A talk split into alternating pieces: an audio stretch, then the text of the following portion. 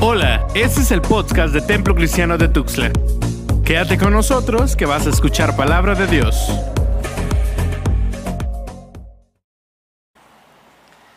Algunas cosas de las que nosotros vivimos en estos días ah, son producto de fuerzas ah, enormes que nos impactan y nos, nos marcan, nos deciden ir en cierto camino, porque están en contra de tradiciones mucho más antiguas que llegan hasta el día de hoy también, y ahí están en lucha. Escuchamos muy temprano, yo creo que quedé muy fijado con acción de gracias en Estados Unidos. Tan pronto pasa el cuarto jueves del mes de noviembre, empezamos a escuchar la música, ¿verdad? This is the most wonderful time of the year. Este es el tiempo más hermoso del año. Y estamos pensando, por supuesto, que nos estamos moviendo hacia Navidad este, es tiempo de adviento, pero ya estamos con la Navidad en la cabeza, ¿verdad? Y luego pues venimos con todas nuestras fuerzas hasta llegar a Nochebuena, el día 24, y el día 25 no vamos a la iglesia. No es, interesante que no vamos a la iglesia, nos vamos a Puerto Arista aquí, ¿verdad? a disfrutar un poco de la playa o algo, algo así, o nos quedamos en casa para abrir regalos. Pero hermanos, la Navidad principia el 25. ¿Sí está claro esto? Y luego son 12 días de Navidad. Quiere decir que hoy, hoy, 3 de, de enero, todavía estamos en Navidad. Pero ya no les parece Navidad, ¿o sí? ya no. Sentimos como que, como que no. Hoy es el, décimo día de, Navidad y entonces el miércoles estaremos celebrando Epifanía, que es el inicio de otra temporada que va a terminar hasta Transfiguración. Esas serían las fiestas como se celebraron más claramente en la antigüedad. Por eso, las personas que están trabajando con los leccionarios han escogido para este día, es el segundo domingo de Navidad, la lectura de Juan capítulo 1, versículos 1 hasta el 18. Pero quisiera decirles, yo quisiera invitarlos a ver si me siguen, si se pegan conmigo en la reflexión de hoy, porque es un domingo especial, primer domingo del año, décimo día de Navidad, segundo domingo de Navidad. Y el texto que tenemos, Juan, es algo muy especial. La historia, hermanos, de la erudición, aquellos que se dedican, eh, diríamos, eh, este, de por vida a estudiar este Evangelio, nos dicen que el Evangelio de San Juan está lleno de metáforas, las cuales han sido examinadas detalladamente. Yo quisiera decirles que hay una cantidad imposible de leer ya, imposible de leer si, si uno se dedicara solo a eso, eh, del Evangelio de San Juan, y han estudiado cada una de sus metáforas, pero lo han hecho en general de manera atomista, es decir, sacan una metáfora, la van a estudiar, lo van a explorar en su totalidad. Ha sido como que han, diseccionado todo el Evangelio con todos sus recursos retóricos, pero hay muy pocos estudios, quizás nulos, diría, ah, tratando de ver cómo estas metáforas funcionan juntas en una, en una totalidad mucho más amplia y rica de contenido que es parte integral del Evangelio que se está proclamando. En otras palabras, ustedes y yo necesitaríamos escuchar todas y cada una de estas metáforas con todas sus ah, insinuaciones para poder captar lo que el Evangelio en sí nos está diciendo. Tal vez sería bueno diferenciar entre un símil y una metáfora para irnos metiendo al tema de hoy. Un símil es esta figura retórica de nuestro idioma y de todos los idiomas, donde usamos la palabra como. La palabra como. Ah, nosotros diríamos, por ejemplo, el amor es como un viaje, como un peregrinaje, como una aventura. Ahí está la palabra como. Alguien pudiera expresarse de esta manera, esa mujer es un bloque de hielo. ¿Sí? Es como un bloque de hielo. Te acercas y está fría, fría, ¿verdad? Y los hombres también, doble bloque, ¿verdad? Y en la palabra de Dios la encontramos. Lámpara es a mis pies tu palabra. Obviamente hay una comparación, se parece a, tiene las ideas ah, como aquella otra cosa, pero por supuesto no es así, estamos haciendo comparaciones. Cuando utilizamos metáforas, ya no aparece la palabra como, sino aparece directo. Sin embargo, en nuestra mente deberíamos de mantener esta distinción y debo decirles que Juan está lleno de metáforas, ¿sí? Lleno de metáforas. Con el Evangelio de Juan, raramente, como decía, se ha notado la acumulación, mucho menos la interconexión de estos grupos de imágenes, la relación temática y el impacto que todas estas palabras deben de tener en la vida de cada uno de nosotros que nos acercamos a estudiar el Evangelio, en este caso el Evangelio de, de Juan. Porque ellas nos revelan a nosotros, nos dan una clave para entender cómo es Dios. Y esto es importantísimo, porque ustedes que oran, piden, se acercan, conviven, tienen comunión con Dios, deben de entender qué clase de Dios es el que describe este Evangelio de San Juan.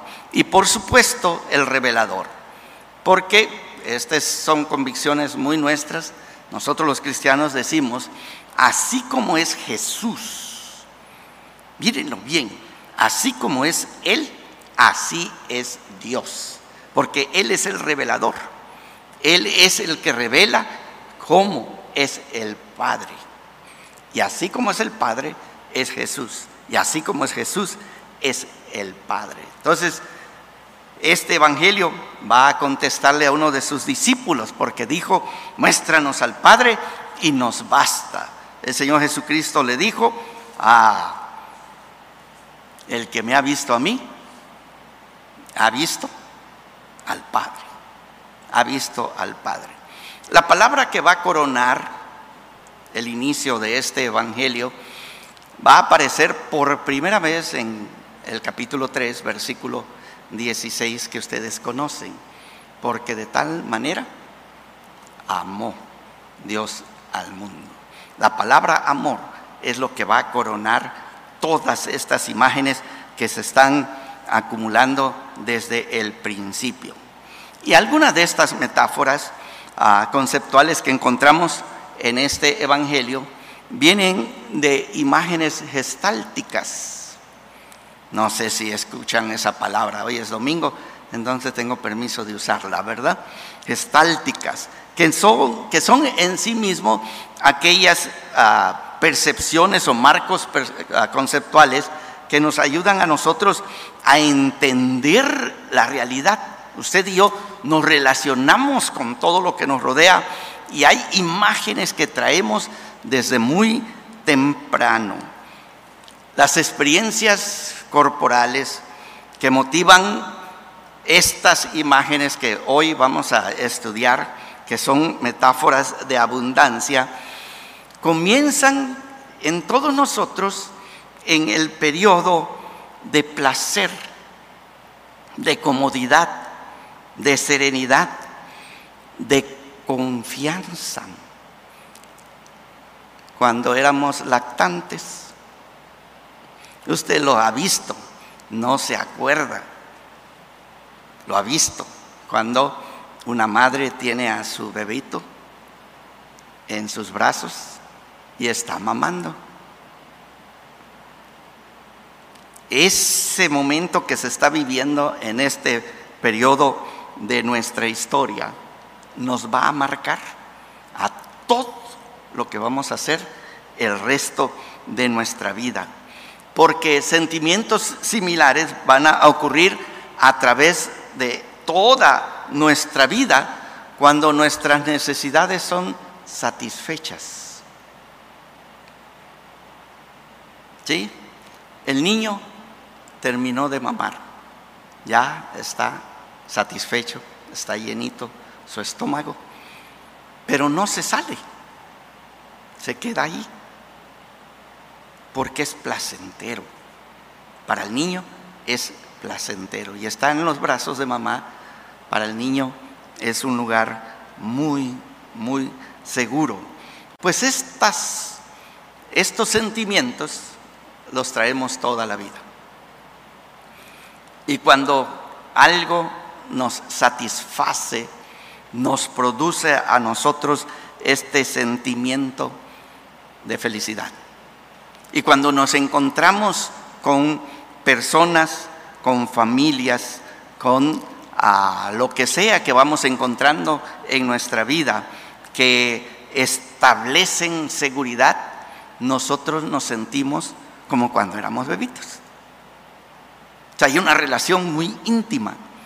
Cuando usted llega a una comunidad cristiana y siente que la gente lo aceptó, lo abrazó, usted dice, este es el lugar, aquí me quedo, aquí me quedo. Una iglesia va a crecer y crecer y crecer de acuerdo a la capacidad que nosotros tenemos como congregación de hacer sentir a las personas que han llegado a casa. ¿Y no sienten ustedes que es una buena responsabilidad que todos tenemos? Nosotros como congregación somos como una mamá que llega el bebé y lo abrazamos y le hacemos sentir en casa y la persona dice, aquí me quedo. Y algunos de nosotros llegamos y como que no encajamos, ¿verdad? Como que estamos colgados, no sé, de ahí jalando el, mandil de, mamá y diciendo, ¿y, ¿y, yo cuándo, verdad? ¿Cuándo me van a querer? ¿Cuándo me van a aceptar? Y cuando finalmente nos sentimos aceptados, sentimos, hermanos, precisamente un cumplimiento o una satisfacción de lo que estamos buscando a través de nuestra vida. Y ustedes van a encontrar en la Biblia un montón de metáforas que van a expresar exactamente esto. ¿Han escuchado esta expresión en alguna parte de la Biblia? Mi copa está rebosando. ¿La han escuchado? ¿Sí? El bellito, ¿verdad? Porque este Salmo 23 es un salmo de confianza. Es un salmo como que nos hace sentir en casa. Nos hace sentir bien. Sí, textos que tal vez ya no reconozcan bien, pero ahí están en la palabra de Dios. Ahora que te he conocido, mi corazón está satisfecho. Una traducción del Salmo 16. Ah, he vivido una vida plena. Hace años mi hijo Moisés, mi hijo Isaac y su servidor viajamos desde Tijuana, nos venimos en avión hasta La Polca, porque mi abuelo, don Fernando Arriola, tenía ya días contados. Y tuvimos la oportunidad de venir los tres y cuando nos encontramos con mi abuelo, platiqué con él. Siendo pastor, le hice preguntas claves, por supuesto. Y una de ellas fue, ah, Papanando, ¿estás satisfecho de la vida? Y volteó a verme. Y me dijo, hijo, yo creo que hice todo lo que quise hacer en esta vida. Estoy feliz, estoy contento, estoy listo para irme. Ojalá cada uno de ustedes pueda terminar su vida diciendo, estoy satisfecho, contento, completamente satisfecho. Bueno, si ustedes me han seguido en esta introducción de cómo somos nosotros, cómo funcionamos, entonces, cuando entramos al Evangelio de San Juan, ustedes y yo nos vamos a topar con una sorpresa preciosa. Y desde el principio, el escritor de este Evangelio nos dice esas palabras claves que nuestro oído debe estar atento para escuchar. Y aquel verbo se hizo carne. Aquel verbo se hizo carne y habitó entre nosotros y vimos su gloria, gloria como del unigénito del Padre. Y escuche estas palabras, lleno de gracia y de verdad. Lleno de gracia y de verdad. Y el versículo 16, que es el que quisiera utilizar para entrar a todo lo que quiero hablar del Evangelio, principia reafirmando precisamente la plenitud divina de la que participan los creyentes. Escuchen ustedes el versículo 16 y ojalá que no solo lo escuchen con el oído externo, pero con el oído del corazón, porque de su plenitud tomamos todos y gracia sobre gracia. De su plenitud tomamos todos. Esta palabra plenitud muy utilizada por los gnósticos de aquel entonces, un, un lugar donde se pelearon los cristianos primitivos y gloria a Dios que no la abandonaron porque expresa algo acerca de nuestro Dios, la palabra pleroma, si ustedes la quieren escuchar por allí, busque a los gnósticos, ellos les van a hablar del pleroma, ¿verdad? Nosotros no recibimos toda la plenitud de Cristo, sino que estamos conectados con Él y de allí nosotros estamos extrayendo gracia y verdad. Gracia y verdad como un suministro ilimitado, así como son nuestros niños. Saben que nuestros niños jamás tienen la sensación de que les falta algo. Y si la tuvieran, sus vidas van a ser siempre una vida con ansiedad, que siempre no hay suficiente. Pero cuando uno está pequeño, no hay problema.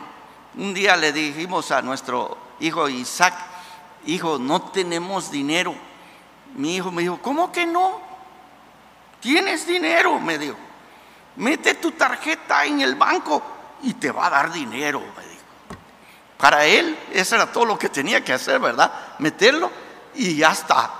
No sé, sus hijos creen que todavía hay cereal, que todavía hay pan, que todavía hay tortillas, que todavía hay frijoles, que hay para comer aunque nosotros estamos rascando de todas partes para que tengan algo de comer y nuestras expresiones, ¿verdad? Que nos quitamos el bocado de la boca para que ellos coman, pero para ellos, ellos están tranquilos.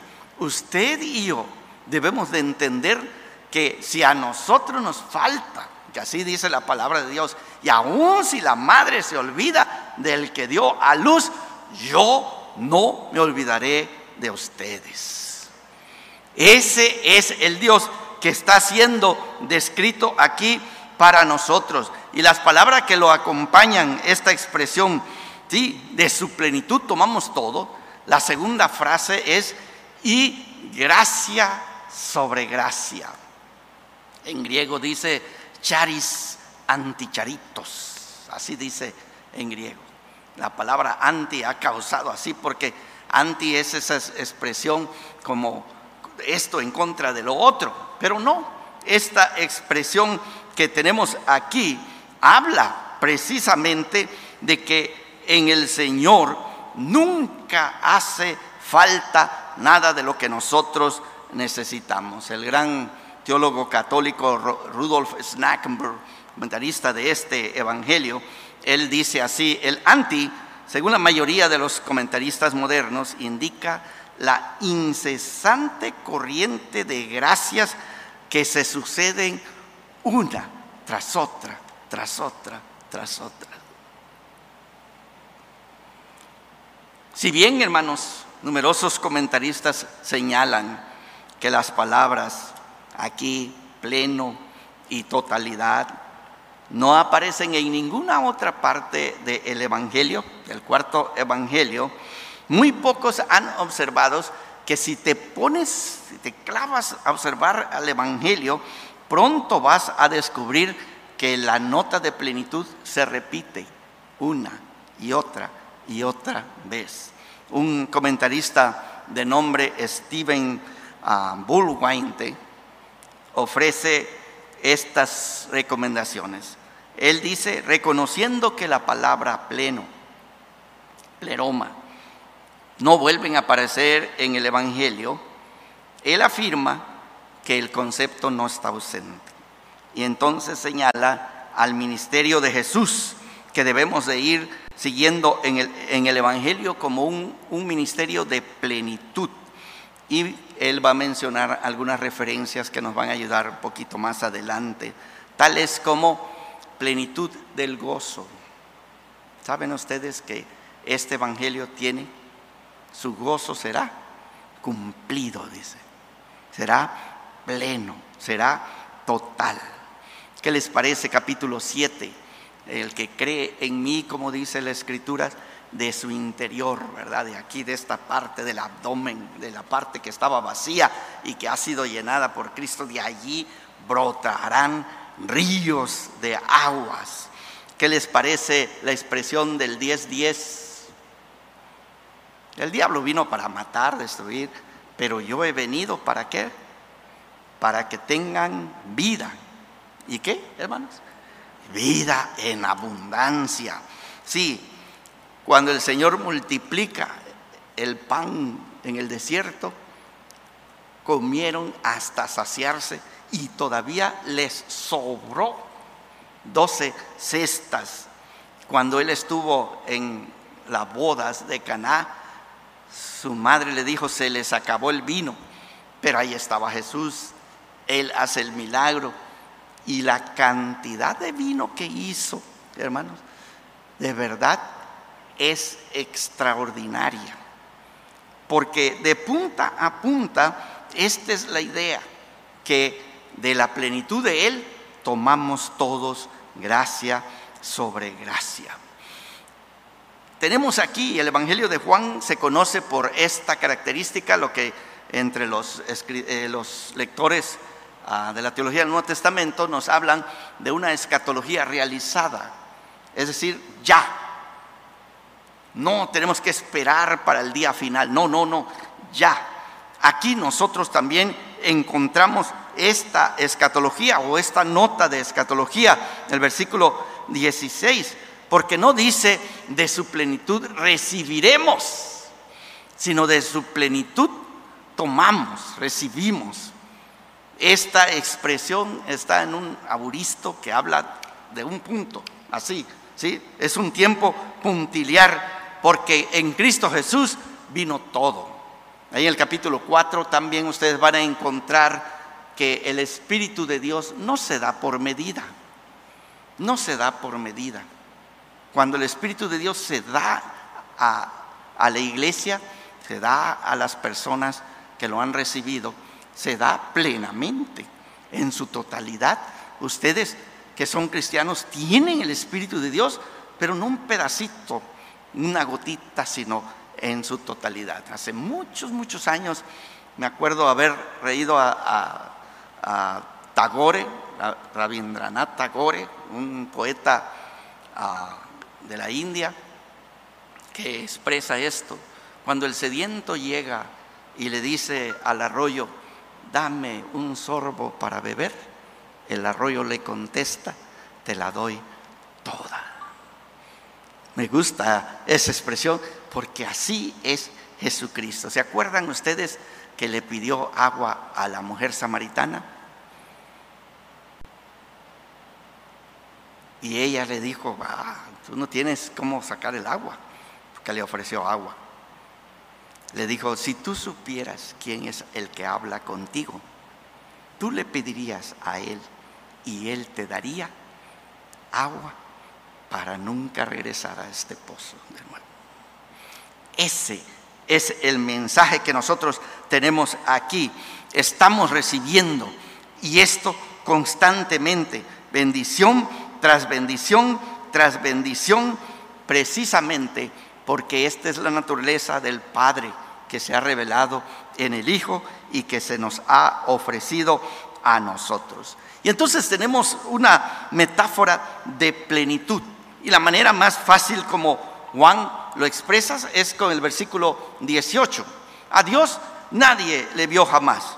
El Hijo, el que está en el seno del Padre, me gusta otra traducción, es el que está cerca del corazón del Padre, Él le ha dado a revelar. Y entonces reiteramos que en el prólogo Juan está tratando de dirigirnos a la lectura de todo su evangelio. Y estas palabras deberían de quedarse en nuestra mente, en nuestro corazón. Yo pertenezco a una familia cuyo padre tiene gracia que jamás se termina. Es imposible de apagar esa llama y se ha manifestado en Jesucristo para dárnosla a nosotros. Tan pronto empezamos a reconocer esta metáfora de plenitud del evangelista, entonces todas las acciones que vienen más adelante en su evangelio, hermanos, indican que este, este Dios manifestado en Jesucristo de verdad se ha manifestado para darnos con Él, como Pablo testifica en Romanos 8, todas las cosas. Y no es una buena palabra para principiar el año 2021, hermanos. Saber que el Dios nuestro, el Dios que quiere caminar con nosotros, es un Dios que tiene plenitud de gracia y de verdad para nosotros. Si las historias, hermanos, que nosotros encontramos, como Juan va a testificar en el capítulo 20, versículos 30 y 31, allá él va a decir lo siguiente, muchas cosas hizo Jesús delante de sus discípulos, las cuales no están escritas en este libro pero estas se escribieron para que creáis que Jesús es el Cristo, el Hijo de Dios, y para que creyendo tengáis vida eterna. Yo me pregunto, no sé si ustedes, tenemos siete milagros, así nos, nos cuentan, del capítulo 2 al, al capítulo 12, nosotros tenemos Siete señales, porque no le llaman milagros, siete señales. Todas las señales están apuntando que Jesús está lleno de gracia y de verdad y que Él está revelando al Padre que está lleno de gracia y de verdad y que nosotros podemos vivir de su plenitud. Milagro tras milagro, milagro tras milagro, señal tras señal, porque ese es nuestro Dios. Pero las preguntas que se levanta. ¿Qué pasa con todas las demás personas y los eventos en la vida de Jesús que Juan no nos cuenta? ¿Cómo se las arregló el Señor Jesucristo con lo cotidiano, con lo tedioso, con lo confuso? ¿Cómo se relacionó? ¿Cómo manejó Jesús estas muchas otras cosas? ¿Y cómo, puesto que tú y yo pertenecemos a esta familia, cómo Él trabaja con nosotros. Creo yo que el autor de alguna manera nos está enseñando en cada una de sus historias cómo Él lo hizo con estas siete señales y cómo Él puede hacerla también con nosotros. Imagínense conmigo, capítulo 2, la transformación del agua en vino. Debería de haber sido una tremenda vergüenza que se les acabó el vino y la fiesta se iba a terminar. Las bodas eran largas, a veces toda la semana, y ahí estaban metidos todos celebrando las bodas. ¿Pueden ustedes imaginarse cuando de repente el maestresala probó aquello y dijo, oye, las costumbres no son así, las costumbres se, da primero el buen vino y cuando ya están medios tomados, que ya no distinguen, ¿verdad? Entre un vino y el otro, entonces sacas el malo. Pero tú, no, ahora estás sacando el más bueno. Yo quisiera que fueran más allá. Yo sé que algunos de ustedes que les gusta el, alcohol están queriendo que el Señor le haga un milagro, ¿verdad? Ah, un milagro. Viajaba, me encantaba viajar de Ensenada a Tecate, y Tecate pues es donde hacen Tecate, ya saben, ¿verdad?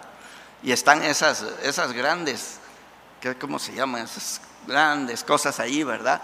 Que obviamente son donde están guardando el líquido muy valioso, ¿verdad? Allí. Yo iba a tomar allí este, un refresco de, cebada.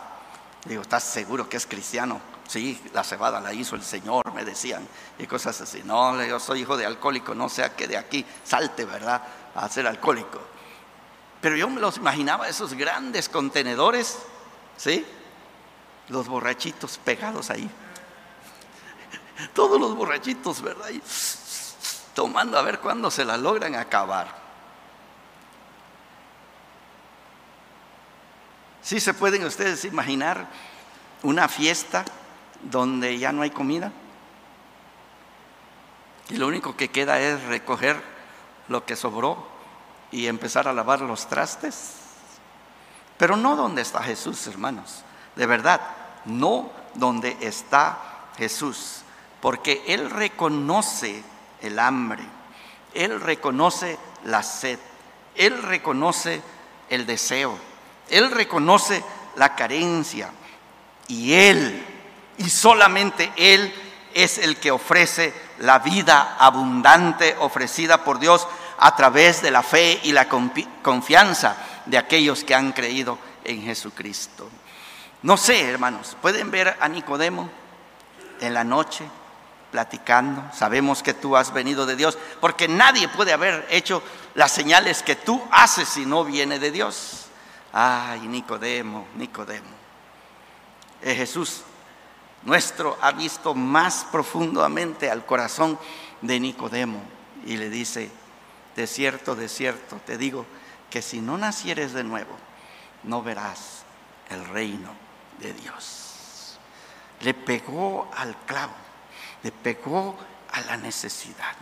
¿Y qué creen que hace Jesús en el día de hoy cuando se acerca a cada uno de ustedes.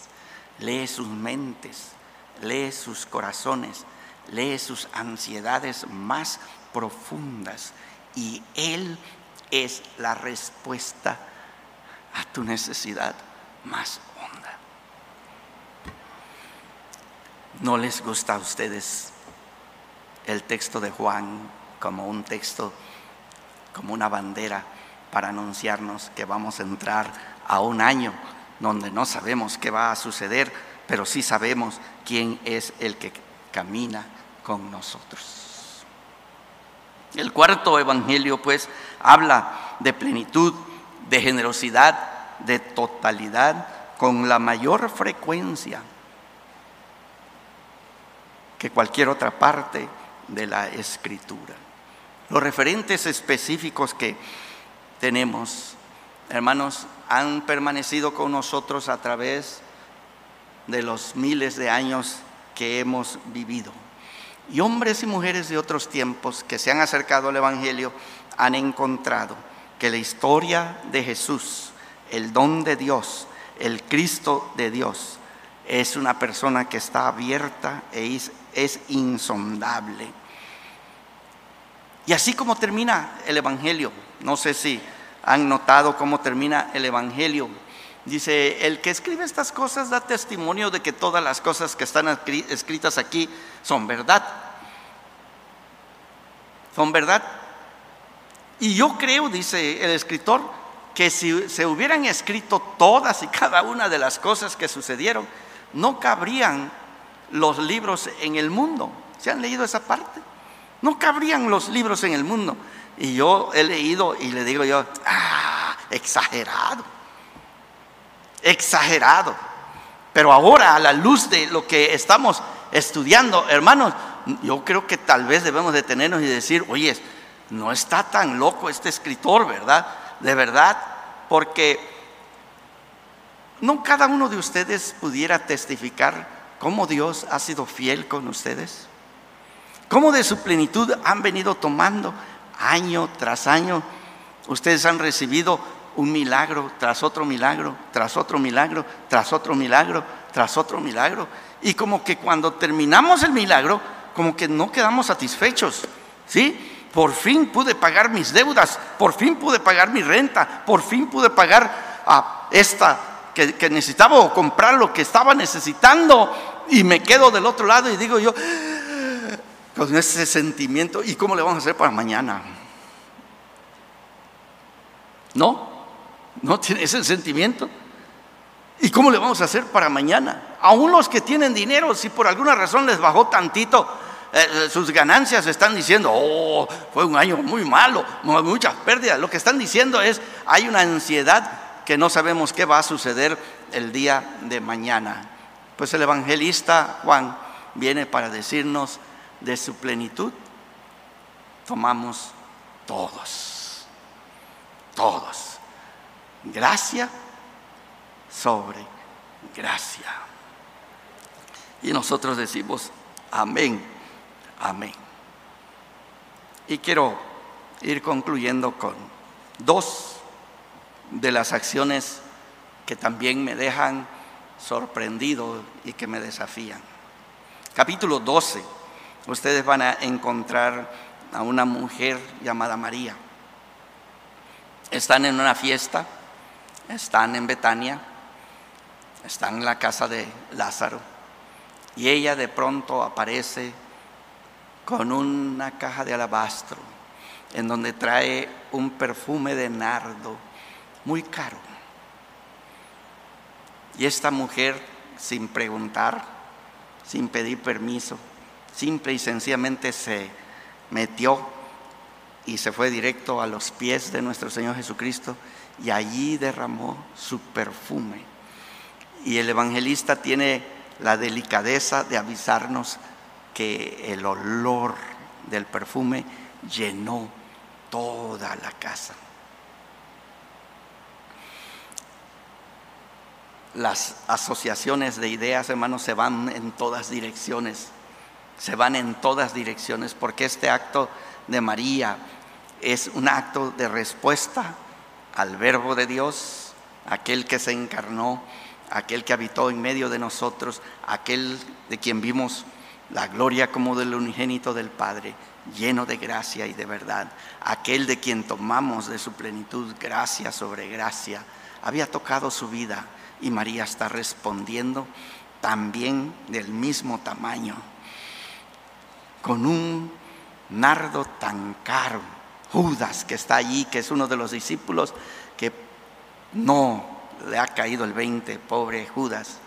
Hermanos, está portándose bien tacaño, diciendo, se podría haber vendido por 300 denarios y haberse repartido entre los pobres. Pero nosotros necesitamos clavarnos a María, que está respondiendo a esta manifestación en Cristo Jesús. Yo la veo y digo, cuando sea grande, yo quiero ser como María. Yo quiero responder a mi Dios con la misma entrega, con la misma fidelidad y con la misma plenitud como respondió esta discípula del Señor. Y más tarde, capítulo 19, el Señor Jesucristo ha muerto y están buscando dónde lo van a enterrar. Viene un discípulo secreto, dice, pues no tan secreto, que vino a la sepultura, José de Arimatea ha dado el lugar, pero Nicodemo trae, lean el texto, 100 libras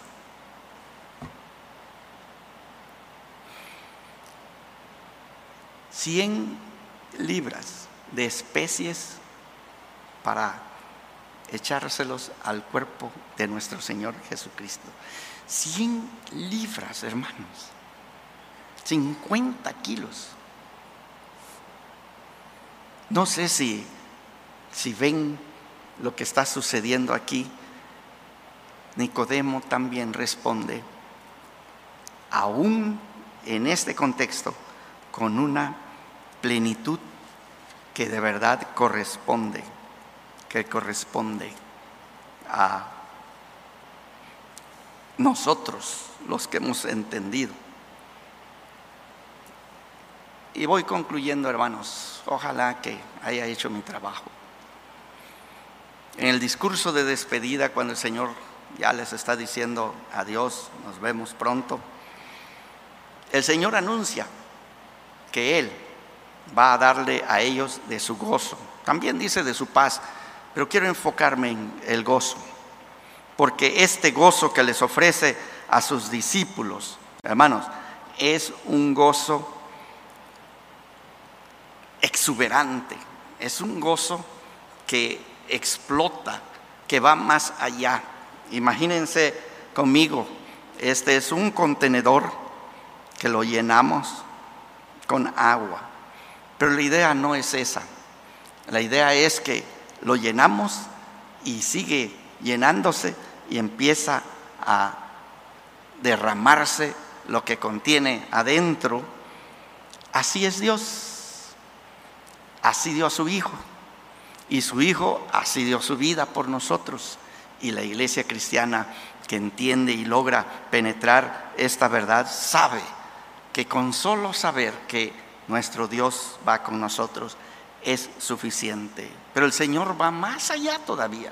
Porque no solamente les dice, mi gozo se va a cumplir en ustedes, pero también les dice, este es un gozo que funciona a pesar de a pesar de, dadas las circunstancias económicas de los primeros lectores de Juan, así como de las luchas y las dificultades cotidianas de todos aquellos que estamos familiarizados con la vida, con los tiempos, con las dificultades, ahora nosotros con la pandemia, todos nosotros hemos experimentado el gozo de Jesucristo en medio de circunstancias adversas, que indica y comprueba mucho más precisamente el poder de la revelación de Dios en Cristo Jesús, Señor nuestro.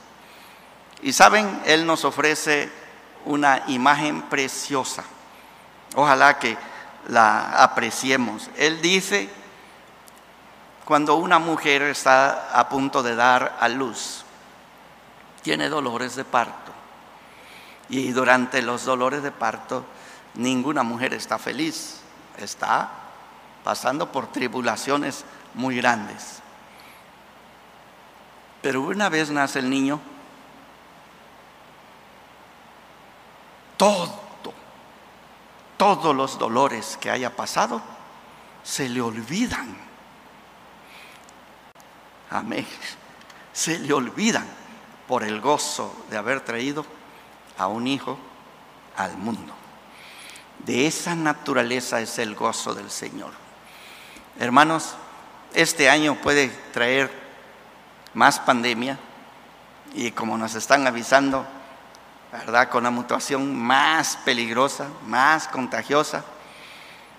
Por eso necesitamos nosotros a este verbo que se hizo carne y que habitó con nosotros, en nosotros y quiere estar en nosotros a través de su espíritu para que su gozo sea nuestra fortaleza, como testifican en el Antiguo Testamento, de experimentar tanto gozo de las cosas que han pasado en el pasado y decir, ese es el Señor mío que ha caminado conmigo y tener la esperanza que el futuro también estará Él con nosotros y tendremos gozo.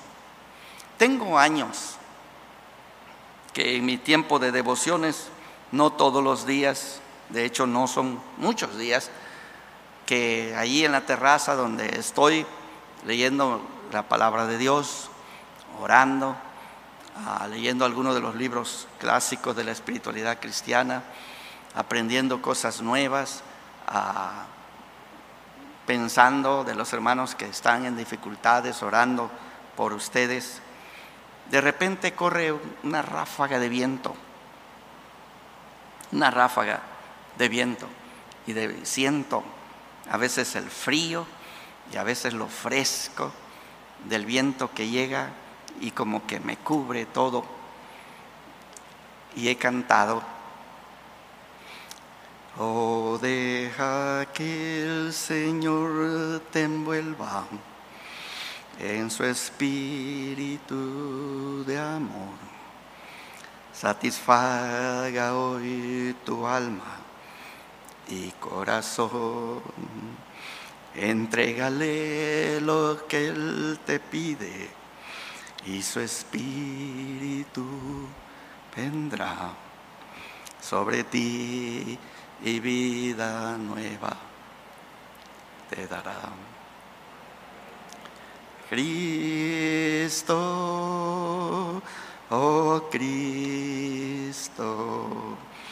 ven y llenanos. Cristo, oh Cristo, llenanos de ti.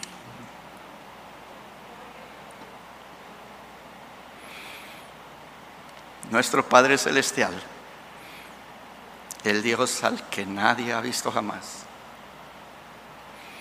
el que estaba en el corazón del Padre, el Hijo, verdadero Dios y verdadero hombre, nuestro Señor Jesucristo. Él le ha dado a conocer.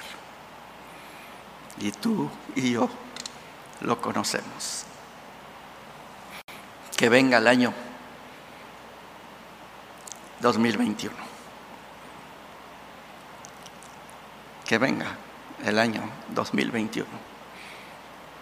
El Señor nos dará gracia sobre gracia, sobre gracia, sobre gracia.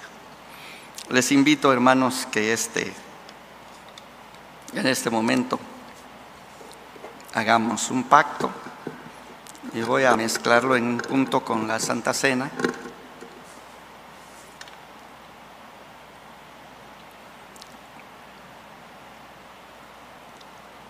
Voy a pedir, mis hermanos, que me van a ayudar con la pantalla.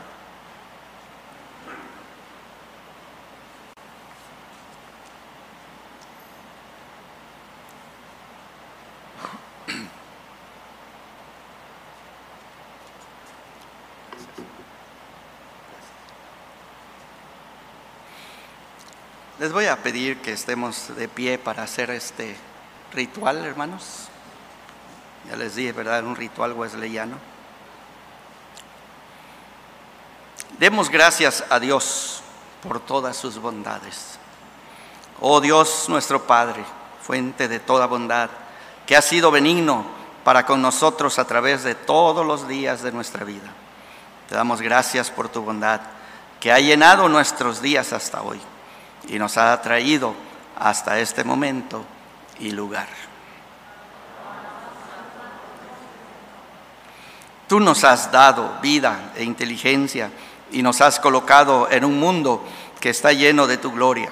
Tú nos has alegrado con la dádiva de familiares y amigos y nos has asistido a través de las manos, mentes y corazones de nuestros semejantes. Tú has puesto en nuestros corazones sed de ti y nos has dado tu paz. Tú nos has redimido y nos has llamado a una alta vocación en Cristo Jesús. Tú nos has dado un lugar en la comunión de tu Espíritu y en el testimonio de tu iglesia. Tú nos recordaste cuando nosotros nos habíamos olvidado de ti, nos seguiste cuando huimos de ti, nos recibiste con perdón cuando volvimos a ti por toda tu paciencia y la abundancia de tu gracia. Alabamos tu santo nombre, Señor. Oremos, hermanos.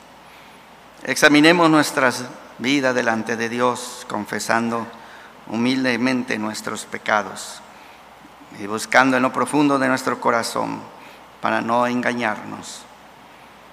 Oh Dios, nuestro Padre, que nos has señalado el camino de la vida en tu amado Hijo, confesamos con vergüenza nuestra lentitud para aprender de Él y nuestra indecisión para seguirle.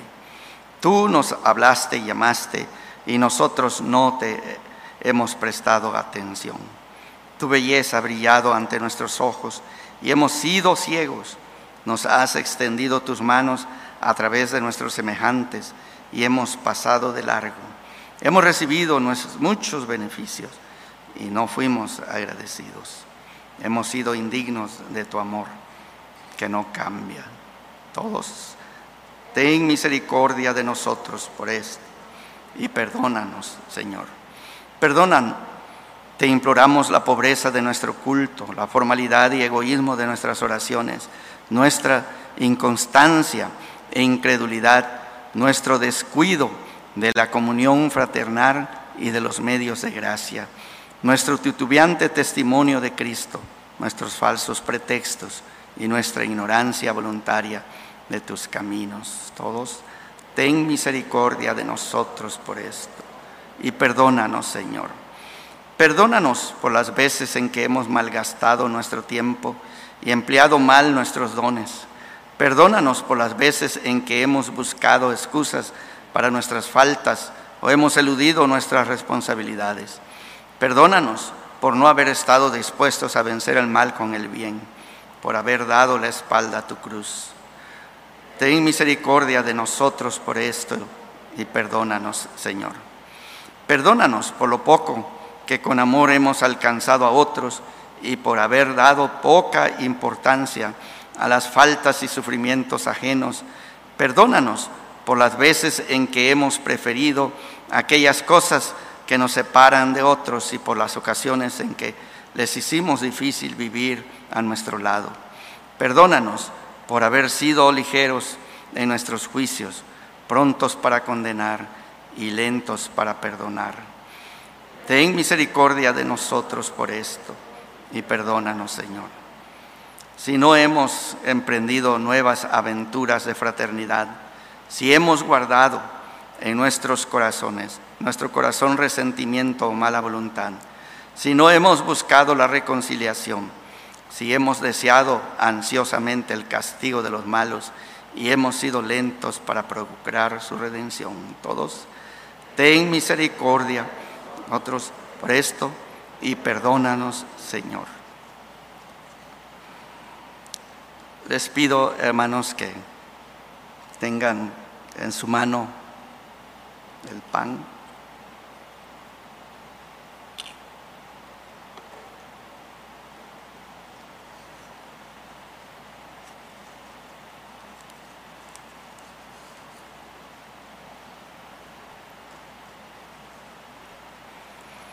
Y vamos a proceder a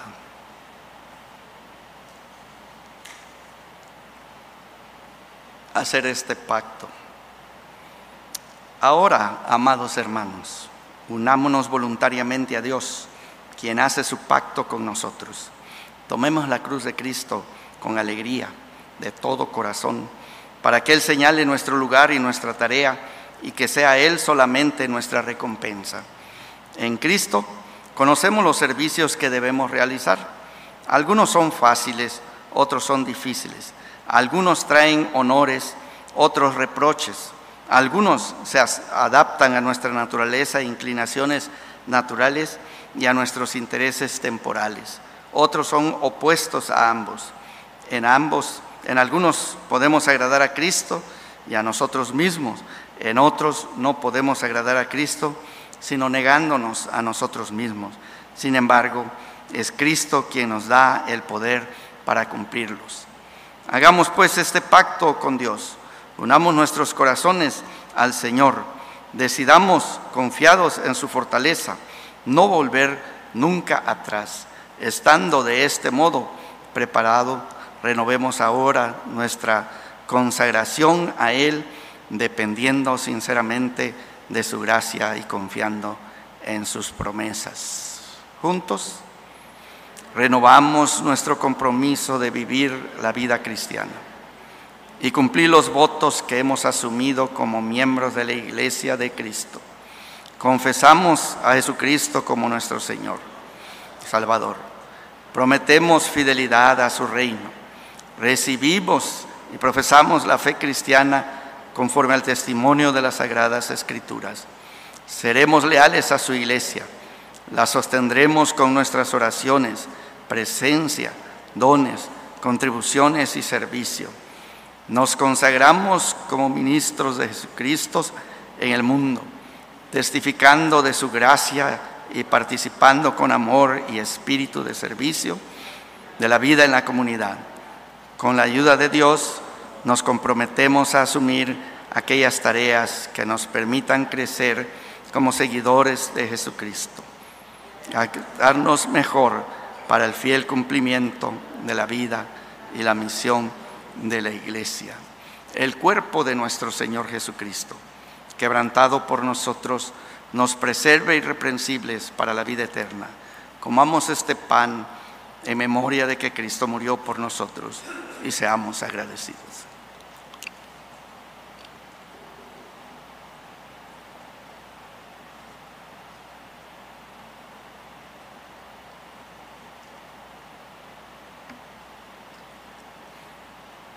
La sangre de nuestro Señor Jesucristo, derramada por nosotros, nos preserve irreprensibles para la vida eterna.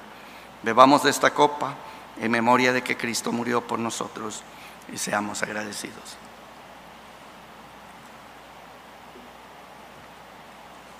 Padre Santo,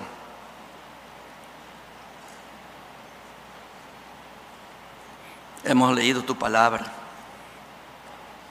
y hemos escuchado que en Cristo Jesús había plenitud de gracia y de verdad. Y que desde entonces tu iglesia, como pámpanos pegados a la vid, hemos disfrutado gracia sobre gracia. Testificamos que así ha sido hasta el día de hoy y confiamos que desde aquí en adelante será exactamente la misma historia, que tú verás por nuestras vidas hasta el fin de ellas y tu fidelidad irá más allá de la muerte, porque tienes promesa de que el que cree en ti, aunque esté muerto, vivirá. Padre, da tu bendición sobre cada uno de nosotros. Que la gracia de tu Hijo, nuestro Señor Jesucristo, abunde en nuestras vidas y que la comunión de tu Santo Espíritu haga posible amarnos los unos a los otros. Amén. Esto fue el podcast del Templo Cristiano de Tuxtla. Recuerda que tenemos nuevos episodios cada semana. Dios te bendiga.